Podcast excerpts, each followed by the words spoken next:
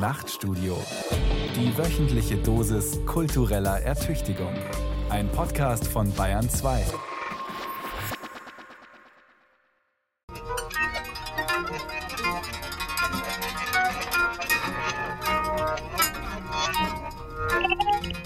Ich erinnere mich ans Anfang.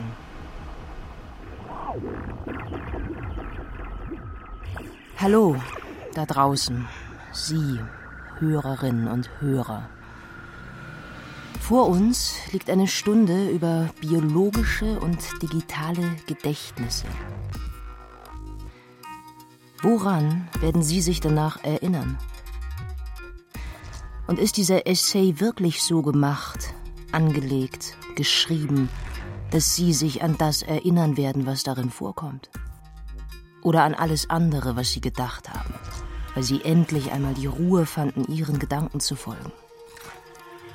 Radio als Vehikel, um abschweifen zu können. Und ein Essay als ein Nichts. Ein Nirvana der langsam verebbenden Radiowellen. Nicht so schlimm. Das mit den Daten da draußen wird ja auch gerade zu viel. Zu viel. Daher schon hier ein Merksatz. Wir erinnern daran, das Vergessen nicht zu vergessen. Denn alles ist da, alles bereit. Nichts geht verloren. Eine Utopie steht kurz vor ihrer Einlösung. Das gesamte Wissen aller Epochen wird jederzeit und überall abrufbar. Die Cloud, die ins Netz verlagerten Speicher, schafft die totale Bibliothek. Alles je Geschriebene, Gesagte, Fotografierte und Gefilmte, aufgehoben und archiviert für alle Zeit. Alles ist da. Alles ist verfügbar. Big Data, das in Zettabyte gezählt wird, das Gedächtnis der Welt aufgetürmt zu 10 hoch 21 Zeichen. Kein Vergessen mehr, kein Aussortieren, kein Vergilben oder Verrotten. Aber wer will das lesen, sortieren, verschlagworten? Haben wir bald eine Datenmenge, die sich durch ihre schiere Unermesslichkeit selbst ad absurdum führt? Und warum hat das Vergessen einen so miserablen Ruf?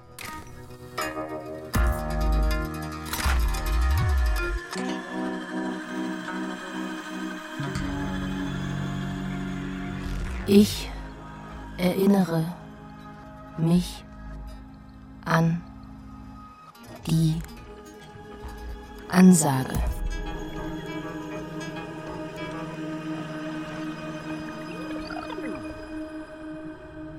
Bitte löschen. Ein Essay über Archive, Big Data und Erinnerung von Martin Zein. Ich erinnere mich an ein Buch. Stellen Sie sich eine digitale Komplettaufzeichnung Ihres Lebens, ein komplettes I-Gedächtnis Ihrer Lebenszeit vor. Aristoteles, Alexander der Große, Shakespeare, Mozart, Edison und Einstein sind tot, aber ihre Ideen, ihre Handlungen, ihre Persönlichkeiten verschaffen ihnen eine Art von Unsterblichkeit. Nur wenige trachten danach, dass man sich ihrer erinnert wie an die großen historischen Gestalten. Aber die Aufzeichnungen ihres digitalen Lebens erlauben es, ihre Ideen, Handlungen und Persönlichkeit an die Nachwelt in einer Weise weiterzugeben, die so nie zuvor möglich war. Das schrieb Bill Gates im Vorwort des Buches Ihr hochgeladenes Leben. Der digitale Weg für eine Verbesserung von Gedächtnis, Gesundheit und Produktivität. Nun ist die menschliche Geschichte voll von Versuchen, durch externe Werkzeuge bestimmte Fähigkeiten zu verbessern. Nun also das Gedächtnis.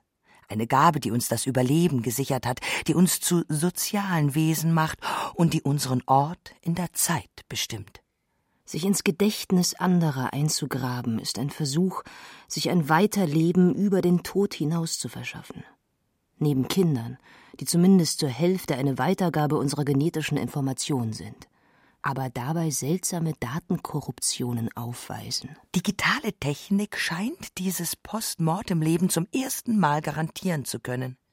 Der Computerpionier Gordon Bell etwa legt ein totales digitales Archiv seiner selbst an.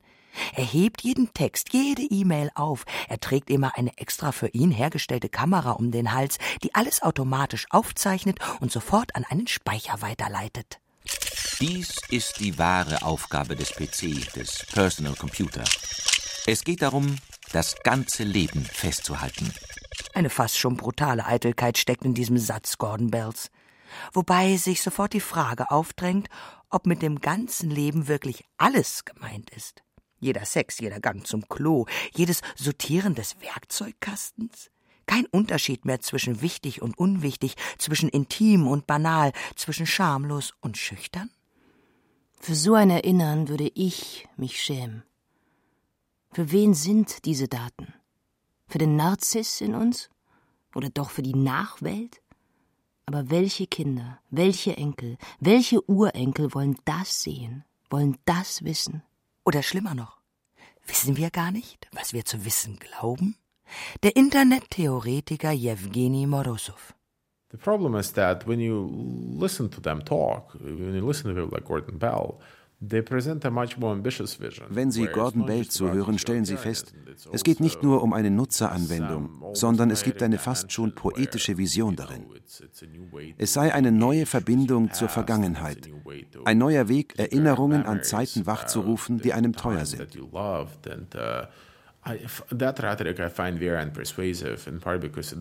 Das ist allerdings eine mechanistische Anschauung des Gedächtnisses. So als könnte man das Gedächtnis auf Informationen reduzieren, auf Bytes, auf Repräsentationen des Vergangenen und auf das, was eine Kamera um den Hals aufzeichnet. Ich glaube nicht, dass Vergangenheit so funktioniert. Das Gedächtnis ist der Akt des Erinnerns, ein aktiver Prozess. Jedes Mal, wenn wir uns an etwas zu erinnern versuchen, verändert es sich. Die sterile und strenge Metapher, es seien Informationen, kann die darin enthaltene Dynamik nicht wiedergeben. through uh, very sterile and rigid uh, metaphors of information.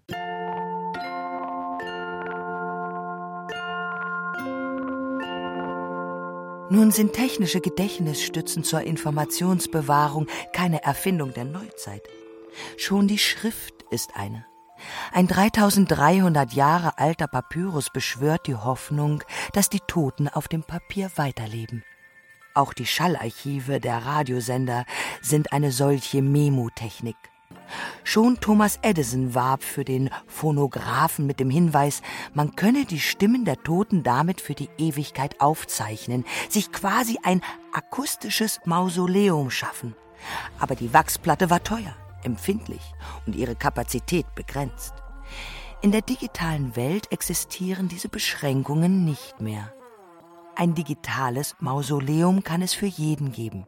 Totenkult ist billig zu haben in Zeiten von Big Data. Ich bin da für alle Zeit. Das Nicht-Vergessen-Werden erscheint vielen verlockend. Mir nicht. Anderen. Vielen. Aber nur vielleicht. Oder doch eine menschliche Konstante? Mein liebes, vergessliches und also uneitles Ich? Denn schon der Kirchenvater Thomas von Aquin, eines der großen Vorbilder, woran ich mich zu erinnern glaube, für James Joyce, behauptete, der Verstand wünscht von Natur aus immer zu sein. Als wäre das nicht ein göttliches Privileg. Denn wie es im Psalm 102 heißt, Du aber, Herr, du thronst für immer und ewig. Dein Name dauert von Geschlecht zu Geschlecht. Und was ist mit diesen Daten, sagen wir, ab dem vierten Geschlecht? Bei meinen Ururenkeln, die mich nie gesehen haben? Wie schauen Sie auf mich, Datenzombie, der auf dem Bildschirm sein Unwesen treibt, der seine Lebendigkeit virtuell zelebriert? Na, ich glaube, dass es weniger mit Totenkult zusammenhängt, sondern es hängt nicht mit dem Tod als Faktum zusammen, sondern mit der Vergänglichkeit, mit der Tatsache, dass die Zeit etwas ist, das flüchtig ist und das uns durch die Finger zerfließt widerspricht Viktor Meyer-Schönberger, Professor am Oxford Internet Institute und was selten ist in der digitalen Welt, ein Freund des Löschens. Alles, was wir erleben, alles, was wir an Kommunikation und Interaktion betreiben, das ist doch wieder im nächsten Moment verloren. Und weil wir Menschen vergessen, und zwar das meiste, was wir erleben, so haben wir stets versucht, das, was uns wichtig war, festzuhalten, damit wir uns daran erinnern können. Das hat uns Sprache und Schrift entwickeln lassen, das hat die Malerei nach vorne gebracht. Wir wollten die Zeit anhalten, wir wollten das Vergessen stoppen, aber nur für die Dinge, die uns wichtig waren. Der entscheidende Unterschied zwischen der alten Welt, in der wir die wichtigen Dinge erinnert haben und das meiste andere vergessen haben, und der neuen Welt ist, dass wir in der neuen Welt eben alles digital speichern und alles erinnern und in diesem Meer an Erinnerungen dann die wesentlichen Erinnerungen nicht mehr herausstechen. Äh, das heißt, es kommt also dazu, dass wir die Zeit anhalten wollen und am Ende aber in der Banalität der Erinnerungen untergehen. Es gibt ein zu viel an Erinnerungen, warnt Viktor Meyer Schönberger alle Datenmessis, die aufheben, was geht. Ein zu viel, das uns hindert, uns zu verändern, was ja vielleicht meint, zu werden, der man ist. Denn die Vergangenheit ist nicht per se richtig, nur weil sie geschehen ist. Was sagt zum Beispiel ein Bild von mir in betrunkenem Zustand auf einer Party? Dass ich einmal betrunken war? Oder dass ich mich regelmäßig bis heute immer wieder betrinke? Was ist wahr an diesem Bild? In den USA scheitern schon heute Karrieren im politischen Raum an Highschool-Bildern, die tief verborgen in den Katakomben eines sozialen Netzwerkes stehen oder an Fotos in Kontaktbörsen, wo pavianartig das beste Stück möglichst vielen Weibchen gezeigt werden kann, Viktor Meyer Schönberger glaubt nicht daran, dass wir heute Fehltritte eher verzeihen. Man könnte meinen, dass, weil wir alle in unserem Leben Fehler gemacht haben und diese Fehler nun digital aufgezeichnet und gespeichert bleiben, man könnte meinen, dass wir deshalb uns selber und unseren Mitmenschen in dieser digitalen Erinnerungskultur leichter vergeben könnten. Aber das ist leider nicht der Fall. Denn Vergeben und Vergessen ist äh, auf menschlicher Ebene aufs Intimste verbunden. Und indem wir nicht mehr äh, vergessen können, können wir auch nicht mehr uns gegenseitig vergeben. Auch wenn wir wissen und immer daran erinnert werden, dass wir alle Fehler gemacht haben, so ist unser Gehirn doch darauf programmiert, die Fehler, die außergewöhnlichen Handlungen und die außergewöhnlichen Bemerkungen, die wir in unserer Vergangenheit gemacht haben und vielleicht bereut haben, die andere über uns gemacht haben und die uns Schmerzen zugefügt haben, dass wir diese Bemerkungen und Handlungen nicht vergessen, dass wir sie besonders erinnern, dass sie wehtun, Schmerz erzeugen, auch noch Jahre nachdem sie geäußert worden sind, vor allem deshalb, weil uns die digitalen Werkzeuge stets und ohne Schwäche daran erinnern.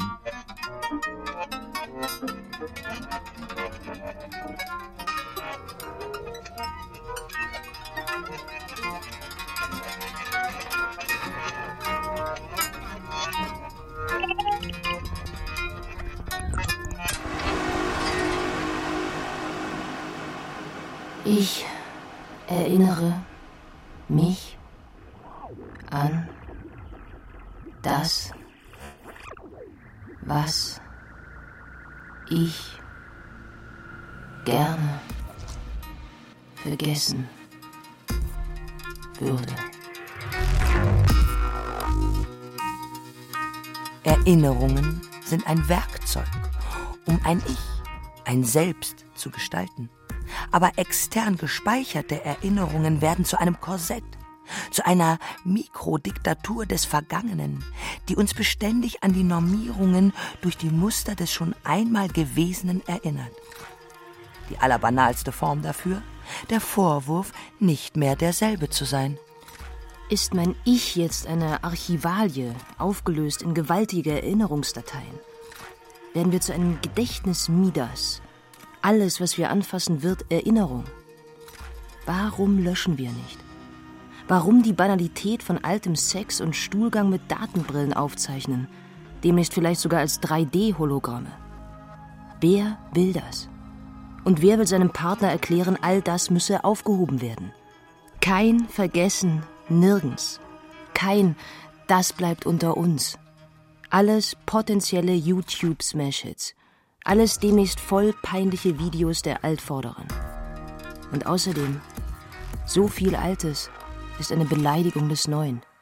Was hat sich verändert? Warum muss über den Status des Archivs geredet werden? Archive waren bisher endlich, als Raum, der hienieden einer natürlichen Beschränkung unterliegt. Sie konnten schlichtweg nicht alles lagern. Deswegen haben Archivare immer aussortiert. Endlich war aber auch das Material. Alle bisherigen Träger konnten verderben, verbrennen, verloren gehen. Die Cloud, die Datenwolke, aber verspricht die dezentrale mehrfache Speicherung, die absolut sicher sein soll. Bytes und Bits, massenhaft im digitalen Nirgendwo und überall. Museen und Archive hingegen lagerten lange Einzelstücke, schlicht und ergreifend auch deshalb, weil das Material wertvoll war. Papyrus und Pergament kosteten so viel, dass noch bis ins Mittelalter ein Verfahren angewendet wurde, bei dem die oberste Schicht abgekratzt oder abgewaschen wurde, um es dann von neuem beschreiben zu können. Das Palimpsest. Aber dieser die Ressourcen und damit auch die Archive schonende Umgang ist noch gar nicht so lange vorbei. Noch bis in die 60er Jahre des 20. Jahrhunderts löschten die Rundfunkanstalten Tonbänder, um sie dann für neue Aufnahmen zu nutzen. Tausende Hörspiele, Lesungen und Zeitdokumente gingen verloren. Klaus Weisenbach, Leiter der Wortdokumentation im Schallarchiv des Bayerischen Rundfunks. Also die Frage der Archivierung des gesamten Programms, die hat sich ja bei uns nie gestellt, weil so viel Platz hätten wir ja gar nicht gehabt. Die Unmengen von Mannschachteln hätten wir gar nicht untergebracht. Zum anderen, das gilt vor allem in den 50er Jahren und in der unmittelbaren Nachkriegszeit, da war das Bandmaterial so knapp, dass man tatsächlich hat sparen müssen und man hat halt mehrfach aufgenommen. Wobei die Argumente der Knappheit und der Kosten manchmal nur vorgeschützt waren. Der NDR-Hörspielchef Heinz Schwitzke etwa, der sich zum Vater des bundesrepublikanischen Hörspiels hochstilisierte, ließ fast die gesamte Produktion seiner Vorgänger löschen. Den Vollzug kontrollierte er streng mahnte sogar das Schallarchiv an, wenn es seine Vorgaben nicht umsetzte. Geschichte wird gemacht, indem die Geschichte der anderen ausgelöscht wird. Erhalten geblieben ist nur, was zufällig andere ARD-Anstalten aufgehoben haben. Vielleicht ist ja die dezentrale massenhafte Speicherung doch zu was gut. Im dritten Jahrtausend jedoch scheinen die Kosten der Archivierung plötzlich vernachlässigbar zu sein aber vom Pekuniären einmal abgesehen. Das Mehr hat Folgen. Mit dem Anwachsen der Archivbestände verändert sich auch die Geschichtsschreibung. Der Historiker Thomas Zeller von der University of Maryland. Was wir da jetzt haben, vor allem für das 20. Jahrhundert, für die zweite Hälfte des 20. Jahrhunderts, für jetzt das 21. Jahrhundert, ist eine unglaublich wachsende Menge von Quellen. Und das sind staatliche Archive, oft gar nicht in der Lage, diese Unmengen von Daten zu sichten, zu verarbeiten. Denn was man sich vor Augen halten muss, ist, dass ja das, was man in den amtlichen Archiven findet, ist ja gesichtet, ist durch die Augen des Archivars gegangen, der zum Beispiel eine Behördenüberlieferung oder die Überlieferung eines Vereins, einer Bürgerinitiative sich anschaut und er sagt oder sie sagt, das kann ich wegschmeißen, das ist wichtig. Wenn wir jetzt das Gegenteil davon haben, wenn wir alle Informationen aufheben, kann es für Historiker sehr schwierig werden, denn was schauen wir uns an? Was suchen wir? Wonach suchen wir? Natürlich gab und gibt es bis heute Techniken der Auslese. Der beschränkte Raum zwang zum Wegwerfen. Mit der Folge, dass die Archive eine Geschichte von oben geschrieben haben, eine der Herrschaft, der Verordnungen, Schuldbücher und Grundbuchämter. Dokumente über das Alltagsleben dagegen waren rar. Das ist heute zum ersten Mal in der Weltgeschichte anders, was es erlaubt, eine Geschichte von unten zu schreiben. Wenn jemand eine Doktorarbeit schreiben will, ist es viel schwieriger geworden. Man muss viel gezielter aussuchen, muss viel genauer mit einem viel feineren Kamm durch diese Daten gehen, um die präzisen Fragen, die man hat, dann auch präzise beantworten zu können. Also das heißt, auf der einen Seite sind es unglaublich tolle neue Möglichkeiten, bei dieser New York Times Datenbank zum Beispiel sind auch alle Anzeigen mit drin. Also man kann dann alle Texte, alle Bilder, die in den Anzeigen sind, dann auch dort sehen. Andererseits ist es für die Studierenden heute auch eine Herausforderung, wie sie mit dieser gewachsenen Datenmenge, mit diesem gewachsenen Quellenmaterial umgehen.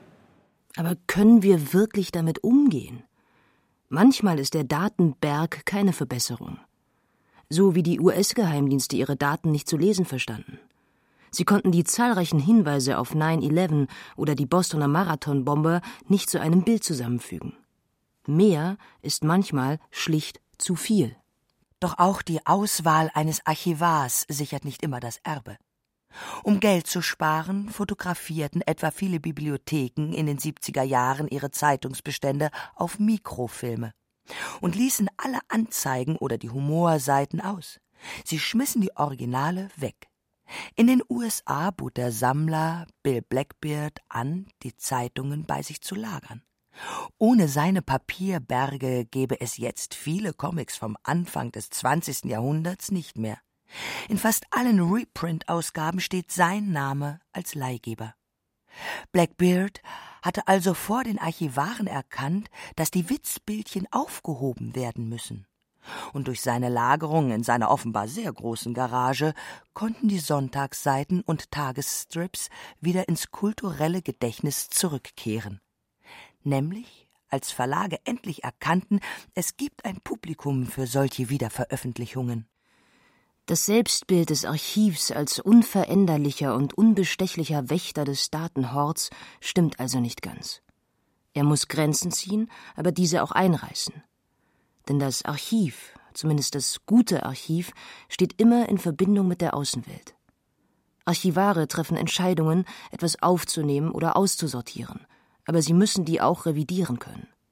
Aus alt mach neu, aus Makulatur Archivschätze. Diese Wechselwirkung hat der Philosoph Boris Greuß schon vor 20 Jahren beschrieben. Damit selbst ein Beispiel für Altes, das plötzlich wieder neu klingt. Das Neue unterscheidet sich vom bloß Differenten dadurch, dass es in eine Beziehung zum wertvollen und im gesellschaftlichen Gedächtnis aufbewahrten Alten gestellt wird. Nur dank dieser Operation erhält das Neue die Chance, ins gesellschaftlich garantierte historische Gedächtnis aufgenommen zu werden. Das Neue ist nur dann neu, wenn es nicht einfach nur für irgendein bestimmtes individuelles Bewusstsein neu ist, sondern wenn es in Bezug auf die kulturellen Archive neu ist. Neu ist etwas, wenn das gesellschaftliche Gedächtnis es als neu anerkennt. Dem Archiv fällt es aber angesichts einer rapiden anwachsenden Zahl von Daten immer schwerer, einen Austausch zu bewerkstelligen. Das Archiv bewahrt, indem es ausschließt, indem es Bewahrenswertes von bloßer Wiederholung scheidet, indem es festlegt, das ist so neu, dass es auch in Zukunft wichtig sein wird. Aber es gibt Bereiche, die genau gegenläufig funktionieren. In der Kunst zum Beispiel wird ständig das Ausgeschiedene wieder hineingebracht. Diese Osmose zwischen dem Aufbewahrten und dem Ausgeschiedenen ist nicht etwa eine Schwäche, sondern ein Quell der Erneuerung, ein Jungbrunnen der Mode wie der Moderne. Ich erinnere mich an Sachen, an die sich alle erinnern. Das Wiederentdecken von verloren Geglaubten ist eine, eine, eine, wie sage ich das jetzt? Also auch egal. Mal volles Pathos. Ein unfassbares Glück. Ein Wunder aus Blech und Kindheit, wie im Film Die wunderbare Welt der Amelie. Oder aus Zucker und Mehl und Vergangenheit, wie in der Madeleine-Passage aus Marcel Prousts megalomanischen Roman Auf der Suche nach der verlorenen Zeit. Vergebens versuchen wir die Vergangenheit wieder heraufzubeschwören. Unser Geist bemüht sich umsonst. Viele Jahre hatte von Combray nichts für mich existiert. Als meine Mutter an einem Wintertage, an dem ich durchfroren nach Hause kam, mir vorschlug, ich solle, entgegen meiner Gewohnheit, eine Tasse Tee zu mir nehmen. Sie ließ darauf eines jener dicken ovalen Sandtörtchen holen, die man Madeleine nennt. In der Sekunde nun, als dieser mit dem Kuchengeschmack gemischte Schluck Tee meinen Gaumen berührte, zuckte ich zusammen und war wie gebannt, durch etwas Ungewöhnliches, das sich in mir vollzog. Ein unerhörtes Glücksgefühl, das ganz für sich allein bestand und dessen Grund mir unbekannt blieb, hatte mich durchströmt. Das Glück war die wiedergefundene Erinnerung. Doch was hat Marcel Proust dank eines Gebäckstücks wiedergefunden? Wir sind es, die wir uns in der Vergangenheit sehen. Ja, aber nicht ein Wir von damals, sondern ein heutiges Wir, das wir in die Vergangenheit zurückversetzen. Was sehe ich auf den wenigen Kinderbildern, die es von mir gibt? Ich bin nicht Kind dank eines Fotos. Ich entwerfe mich als Kind, denn es gibt das Ich, das ich war, nicht mehr. Die Vergangenheit ist ein Rätsel mit unendlichen Lösungsmöglichkeiten, die alle gleich richtig, alle gleich falsch sind. Ich erst mache sie zur Vergangenheit. Ich sage, was richtig, was falsch ist, was ich war. Am Ende der Suche nach der verlorenen Zeit steht die wiedergefundene. Für Proust zumindest für diesen Autor in seiner Etui-Existenz, eingesperrt in einem mit Korkplatten ausgeschlagenen Zimmer, um die Geräusche des Lebens da draußen auszusperren, also Störgeräusche jener Zeit, die nicht schon gestern ist. Dieses Aussperren des Heute ist vielleicht der überraschendste Beleg für ein zu viel an Erinnerung. Am Ende der Recherche steht nicht die Sache selbst, keine Kindheit, keine Liebe, keine Eltern. Unser Schmerz über den Verlust lässt uns etwas sehen. Da, wo wir sind, ist das, woran wir uns erinnern, nicht mehr. Zeit ist nicht umkehrbar. Oder doch?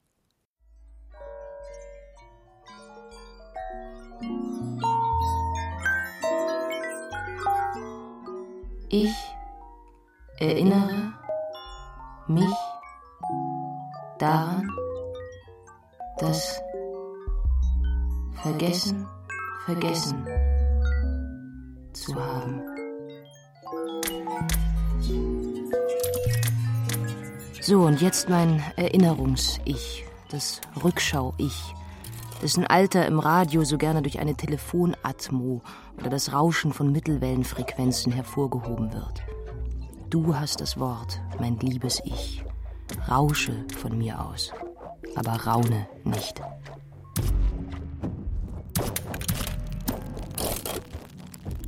Das Gesicht vergessen. Den Körper. Aber an den Raum kann ich mich erinnern, wo das Bett stand. Das, glaube ich, nur eine Matratze war.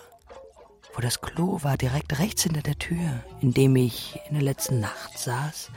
Mit Kerzen oder 25 Watt Birne, sehr schummrig weil ich nicht schlafen konnte, nicht liegen bleiben konnte, nicht verstand, was da geschah und doch genau verstand, welche Folge das haben wird.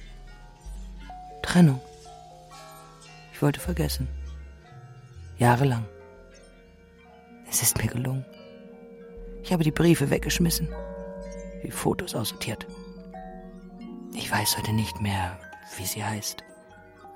Ungefähr, aber nur so ungefähr, dass eine Internetrecherche keine Treffer hervorbrachte. Weg.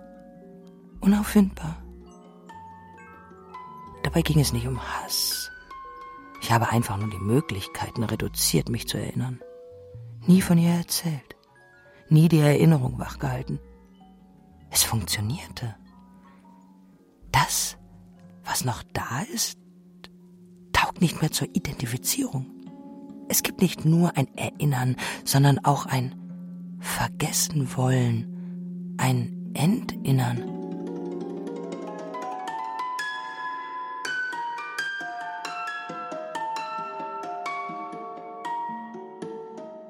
Habe Angst davor, mir selbst im Alter von süßen 19 zu begegnen. Möchte nicht 30 Jahre älter, kurzatmiger, faltiger sein. Kann vor meiner Erinnerung nicht bestehen. Aber ich werde sitzen bleiben, wenn meine Töchter auf dem Bett liegen und bitter und aufgelöst heulen, wenn sie von ihren Trennungen erzählen werden, von ihrem Schmerz. Und ich werde sagen, ja, ja, ich erinnere Ich erinnere mich an Angst vor dem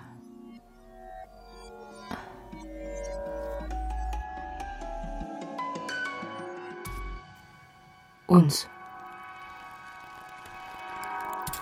Version 1. Eine zufällige Begegnung in der Bahn, im Großraumabteil. Ein Gesicht sehen, das mir bekannt vorkommt. Kann sie das sein? Ihre Augen, ihr Mund, ihr Gesicht, ein Festkleben des Blicks, ungewollt unhöflich. Bist du die, von der ich denke, dass du sie bist? Die Peinlichkeit, wenn ich dich anspreche und herauskommt, du bist nicht die, so grob will ich nicht sein. Du siehst auf von deinem Buch. Du siehst mein unsäglich dämliches Anstarren. Ich sehe, wie du aufstehst, in meine Richtung gehst, an mir vorbeigehen wirst. Was denn sonst? Aber vor mir stehen bleibst, dich leicht vorbeugst und wartest, bis ich hochschaue, lächelst, gar nicht zaghaft und ganz normal fragst, heißt du zufällig Martin Zein? Das ist meine Lieblingsversion. In der Mitte von François Truffaut und Eric Romer. In den meisten Filmen endet die A mit einem morgendlichen Aufwachen, während der andere in einem viel zu großen Schlafanzug Oberteil schon versonnen aus dem Fenster schaut. B im Hotelzimmer. C gleich auf dem Waschbecken vom Zugklo. Als wäre das Kauderwelsch, das da zwei Körper buchstabieren, so interessant – als würde es nicht eigentlich darum gehen, was wir sagen, was wir mit der Erinnerung machen würden, wie wir uns verletzen, mutmaßlich, zwangsläufig, unbeabsichtigt. Worte sind manchmal nackter als Körper. Version 2. Eine Mail, auf die ich nicht antworte. Einfach so tue, als sei das Ganze ein Irrläufer. Am elegantesten. Es ist gar nichts passiert als wäre die Erinnerung unauffindbar. Version 3. Ein Anruf abends, zivile Zeit nach 19 Uhr. Meine Tochter nimmt ab, sagt zweimal Ja, gibt mir dann das Telefon. Die peinlichste Version. Weil. Komisch ja. Weil so nah und so unüberbrückbar. Version 3a. Eine schwarze Komödie. Ich sitze mit meiner Frau in der Badewanne, damit es jugendfrei ist, türmt sich der Schaum. Ich nehme den Anruf ab und bin kurz und kalt. Aha, du lebst wieder allein. Ja, vielleicht könnte man sich mal sehen. Die hässlichste aller Versionen. Ein Ich habe es besser als du.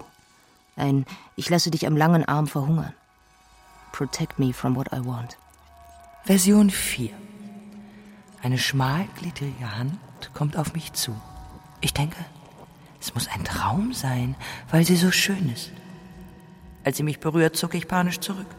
I would prefer not to, sage ich und weiß sofort, dass ich mit meiner Scheu alles kaputt gemacht habe.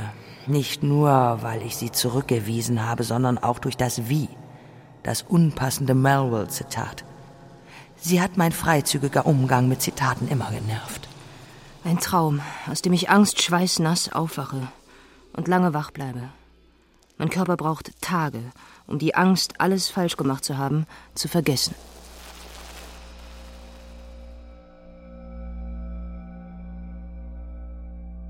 Ich erinnere mich an. Nein, ich will nicht. Privates Erinnern ist schon schlimm genug aber staatliches erst. Ein außerhalb der Überwachung scheint es nicht mehr zu geben.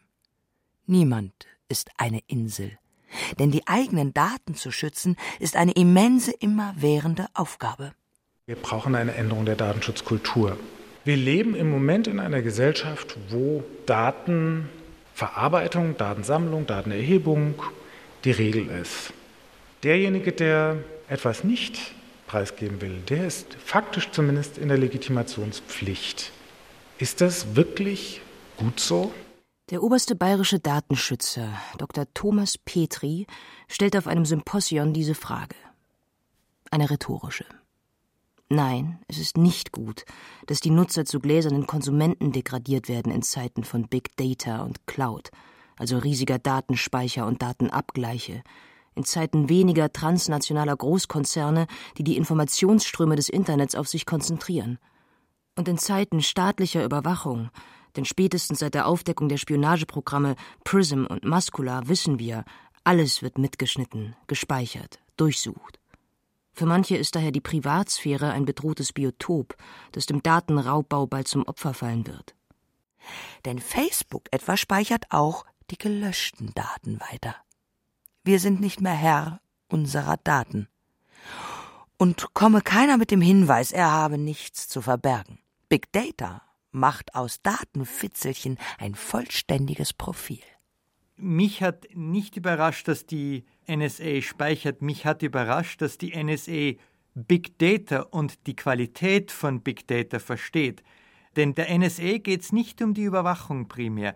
Der NSA geht es nicht primär darum, die Informationen über uns und das, was wir sagen, zu sammeln, sondern zu verstehen, mit wem wir kommunizieren. Zu verstehen, wie die Informationsflüsse laufen, nicht notwendigerweise was kommuniziert wird. Denn diese Metadaten, diese Informationen über Informationsflüsse erlauben Großdatenanalysen, Big Data-Analysen, die dann für die Vorhersage menschlichen Verhaltens verwendet werden können. Und das ist die klassische Anwendungsmöglichkeit von Big Data, wenn es der Staat tut und daran dann auch Strafe oder Verantwortlichkeit der Einzelnen knüpft, dann besteht allerhöchste Gefahr. Das ist äh, im Moment sicher noch ein Horrorszenario, aber die Gefahr von Big Data ist nicht Orwells 1984, äh, sondern das, was wir im Film Minority Report gesehen haben, nämlich, dass wir für etwas bestraft werden, was wir noch gar nicht getan haben. Die Zusammenarbeit von US-Geheimdiensten mit US-Internetfirmen gebe die Richtung vor, sagt Viktor Meyer-Schönberger. Wobei es nicht darum geht, dass ein Agent sich meine Telefonate anhört. Das war gestern. Heute sichten Programme sämtliche E-Mails, Telefonate, Kontobewegungen weltweit und suchen nach bestimmten Mustern und Schlüsselwörtern. Alle Daten werden zusammengeführt und danach laufen Algorithmen durch. Nach deren Maßgaben und die sind nicht objektiv, die hat jemand festgelegt, werden dann reale Entscheidungen getroffen. Ich werde kein Beamter, weil zu viele Freunde mit arabischen Vornamen in meinen Adressbüchern verzeichnet sind. Ich bekomme keine Krankenversicherung mehr, weil eine Speichelprobe bei einer Verkehrskontrolle ergeben hat, ich habe eine 2,4 Prozent über dem Durchschnitt liegende Wahrscheinlichkeit, an Lungenkrebs zu erkranken. Mein Privatkredit wird teurer, weil ich nicht genug Facebook-Freunde habe und damit nicht vertrauenswürdig bin. Oder ich darf nicht mehr in die USA einreisen, weil ich zu 53 Prozent Wahrscheinlichkeit dem Antiterrorkampf kritisch gegenüberstehe. Bestrafung, bevor etwas getan wurde. Big Data-Kritiker Jewgeni Morosow warnt vor der Logik der Unterstellung, die sich damit in unsere Köpfe einfräst. Well, I can understand the reaction of people who say that they do not fear actually the NSA. Ich kann die Reaktion von Menschen verstehen, die die NSA nicht fürchten, weil sie tatsächlich nichts zu verbergen haben. Anders als viele Kritiker glaube ich, dieses Argument hat einiges für sich. Ich selbst habe eine E-Mail-Adresse bei Google. Ich empfinde keine Angst, die würden mich überwachen. Die Debatte über Big Data krankt an dieser Fixierung auf den Wert Privatheit. Ich denke, wir müssen die Diskussion ausweiten. Die Logik hinter all diesen Bestrebungen ist, man könne diese Probleme angehen, bevor sie überhaupt Probleme werden. Und zwar indem man die Bürger manipuliert, indem man ihnen sagt, was sie zu tun haben. Derselben Logik unterliegt der Einsatz von Big Data beim Kampf gegen den Terrorismus in den USA. Man bekämpft den Terrorismus, indem man Leute findet, die suspekt aussehen, ohne dass die bisher irgendetwas mit Terror zu tun hatten. Ich habe das Gefühl, mit dieser Logik bewegen wir uns auf eine Gesellschaft zu, die den Tod der Gesellschaft nicht bemerken wird. Wir werden Geiseln der Algorithmen, die unsere Datenspur auswerten. Es gibt kein Außerhalb von Big Data mehr. Wenn alle weltweit flottierenden Daten ausgewertet werden, dann ist jeder Mensch berechenbar. So die Behauptung, so die Befürchtung, so die Praxis. Viktor Meyer-Schönberger, Autor zweier Bücher über Big Data und Erinnerung. Wir müssen uns abwenden von der Fiktion, dass wir als Individuen, als Betroffene hier Kontrolle ausüben könnten und wir müssen stattdessen die Unternehmen, die unsere Daten nutzen, in die Verantwortung nehmen. Das ist der Kern eines neuen Datenschutzes für das Big Data Zeitalter. Auf der zweiten Ebene stellt sich aber die Frage auch, was man pragmatisch tun kann aus der Sicht der Technik. Und hier denke ich, dass wir die technischen Werkzeuge, mit denen wir erinnern, formen können. Technik, besonders Digitaltechnik, ist außergewöhnlich formbar. Wir können ihr gewisse Qualitäten, gewisse Fähigkeiten geben und andere nehmen. Aus diesem Grund können wir diese digitalen Werkzeuge so schaffen, dass sie mit der Zeit vergessen, dass wir ihnen das Vergessen wieder beibringen können, dass das Vergessen wieder weniger kostspielig und zeitaufwendig wird und das Erinnern ein wenig schwieriger wird. Wir können das zum Beispiel dadurch erreichen, dass wir, wenn wir unsere Statusmeldung bei Facebook eingeben, auch einen Zeitpunkt mit dazu eingeben können, bis zu dem diese Statusmeldung gespeichert und einsichtig bleibt. Hier können wir über ein simples Verfallsdatum diesen technischen Werkzeugen des Erinnerns ein Vergessen wieder beibringen. Wobei niemand weiß, ob ich mit diesen Verfallsdaten dem Totalscreening durch die NSA entgehe. Ob nicht staatliche Einrichtungen mein Provider zwingen werden, die Programmiercodes für diese Techniken herauszugeben, um die Daten wieder haltbar zu machen. Aber wie der Vorschlag von Viktor Meyer-Schönberger zeigt, es gibt Handlungsspielräume. Nutzer sind nicht per se Datenschafe, die zur Schlachtbank geführt werden. Doch dafür müssen sie etwas tun. Sonst passiert ihnen das, was vor über 15 Jahren J.D. Lacia auf der Internetnachrichtenbank Salon.com beschrieb. Tag und sogar Uhrzeit ihres Eintrags sind auch jetzt noch einsehbar. Am 25. November 1998 um 9 Uhr abends beschrieb der Blogger das Schicksal von Marie Cody. Die prophetische Überschrift lautete The Net Never Forgets. Das Netz vergisst nicht. Die Freiberuflerin Cody hatte gemeint, ihre Einträge in einem kleinen Berufsanfängernetzwerk seien nur wenigen Leuten offen zugänglich. Doch dann stellte sie fest, dass sie von Dutzenden Suchmaschinen gelistet wurden. Wenn ich meinen Namen in eine Suchmaschine eintippe und dann alles finde, was ich je geschrieben habe, dann fühle ich mich missbraucht und hilflos. Es ist, als komme ich nach Hause und jemand hat sich durch meine Sachen gewühlt. Ein Fehler vielleicht der Programmierung, vielleicht von ihr selbst verursacht, weil sie irgendein Häkchen nicht gesetzt hat.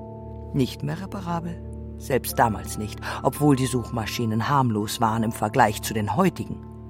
Deshalb ist es Zeit, das Löschen zu lernen. Ja, eine Kultur des Vergessens zu installieren. Das, nachdem wir uns Jahrtausende lang bemüht haben, uns zu erinnern. Denn was bringt das totale digitale Gedächtnis? Sein bekanntester Vertreter Gordon Bell nennt als eine Möglichkeit, eine bessere, weil erinnerungsgesättigte Rede beim Geburtstag eines Freundes zu halten. Na toll, dafür der ganze Aufwand? Als gäbe es keine warnenden Beispiele von Erinnerungsmissbrauch, auch im privaten Bereich. Etwa Uwe Jonsons Buch Skizze eines Verunglückten. Darin erzählt er davon, wie ein Schriftsteller, der sofort als alter Ego zu erkennen ist, alle Erinnerungen an seine Frau revidiert. Er glaubte herausgefunden zu haben, sie habe für einen feindlichen Geheimdienst gearbeitet und ihn die ganze Zeit mit einem Agenten betrogen. Nach der Trennung von ihr sieht er sich immer wieder die gemachten Fotos an.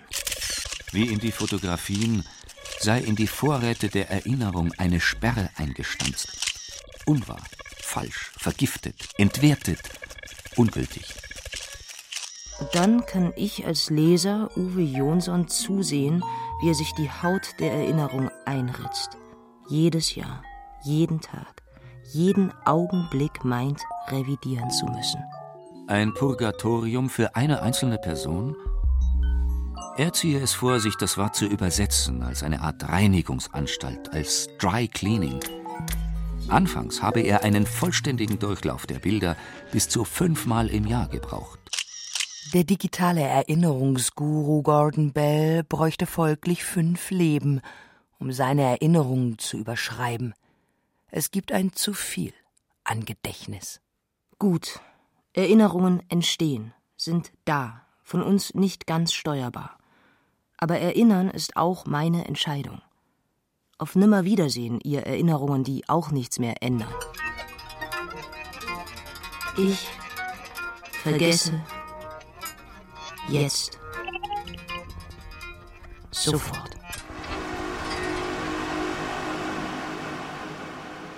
Aber wissen wir, wie unser Vergessen funktioniert?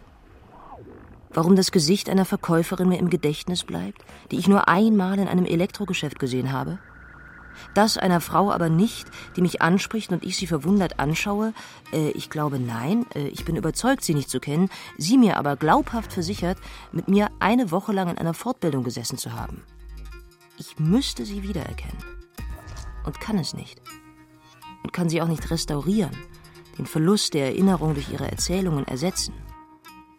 Was ich weiß, es gab nachmittags Schmalzbrote. Das fand ich lecker. Aber dieses Gesicht fehlt. Es fehlt auch jetzt. Ich erinnere mich nur an die zweite Begegnung. Zufällig, kurz, mutmaßlich von meiner Seite aus kurz. Es ist verletzend, vergessen zu werden. Eine Kränkung, nicht des Erinnerns für wert befunden worden zu sein. Erinnern heißt Anteilnahme. Darum sind wir so empfänglich dafür. Deshalb fallen Menschen, die sich an Namen und Gesichter korrekt erinnern, so auf. Sie machen aus der globalisierten Welt ein Dorf. Sie vermitteln den Eindruck, dass wir ihnen wichtig sind. Vielleicht ist die Erinnerung gar keine Katze, wie Uwe Jonsson meinte, sondern ein Dämon der seine Gestalt wandeln kann und mich angrinst wie ein Idioten, wenn ich von Informationen rede. Ich erinnere mich an alles.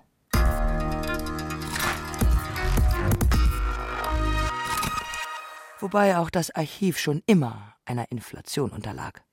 Der römische Schriftsteller Seneca beklagte, dass ein Nachbar eine große Bibliothek besäße, und wer, fragt Seneca trocken, könne schon die Zeit aufbringen, hundert Bücher zu lesen.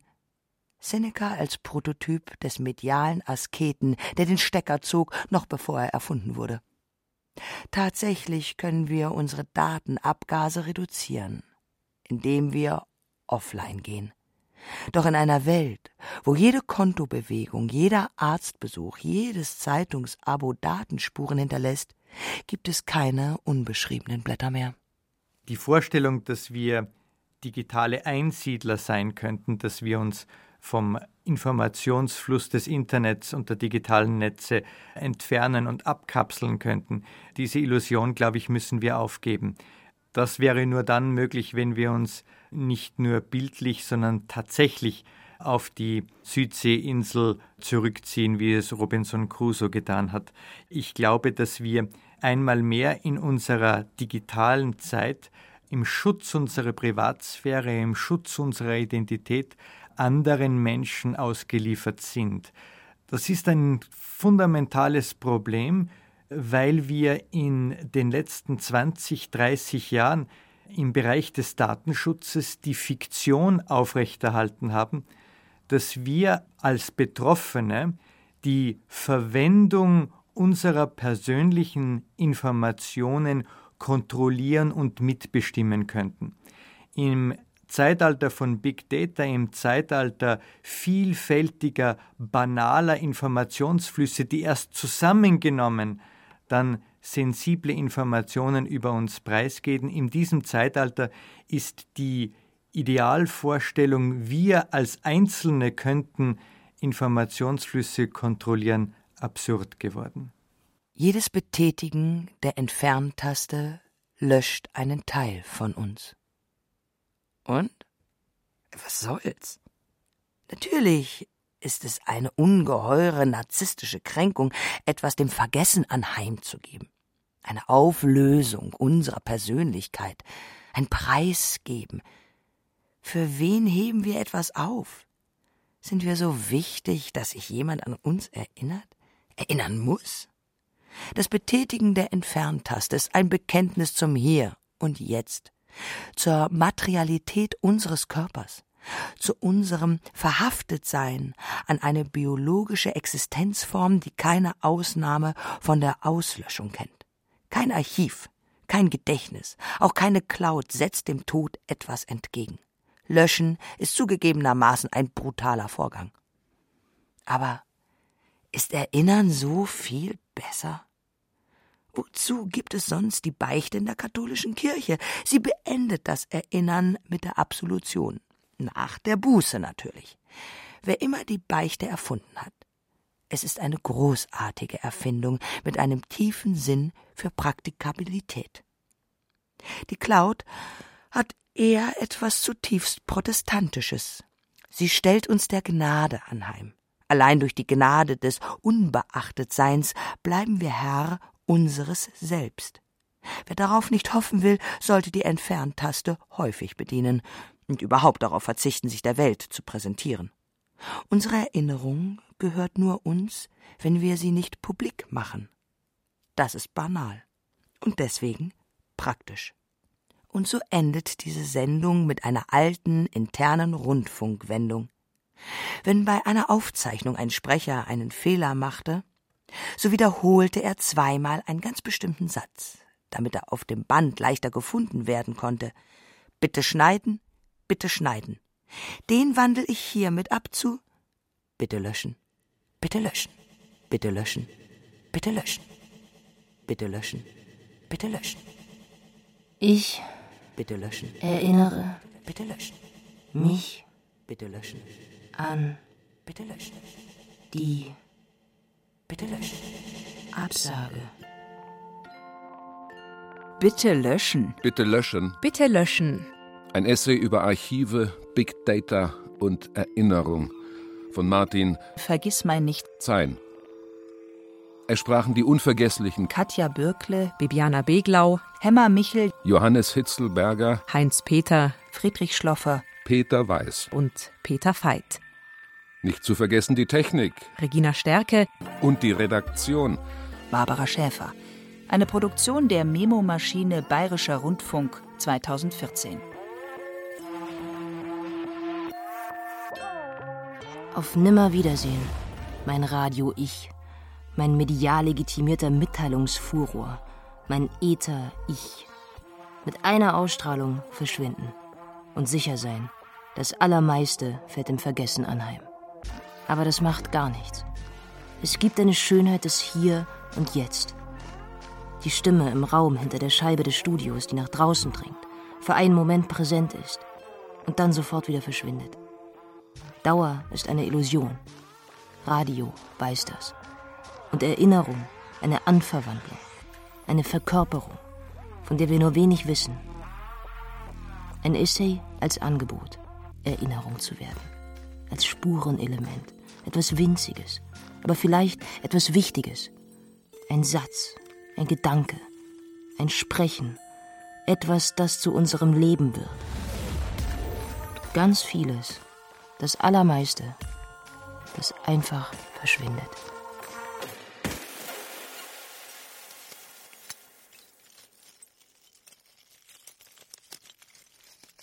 Mm.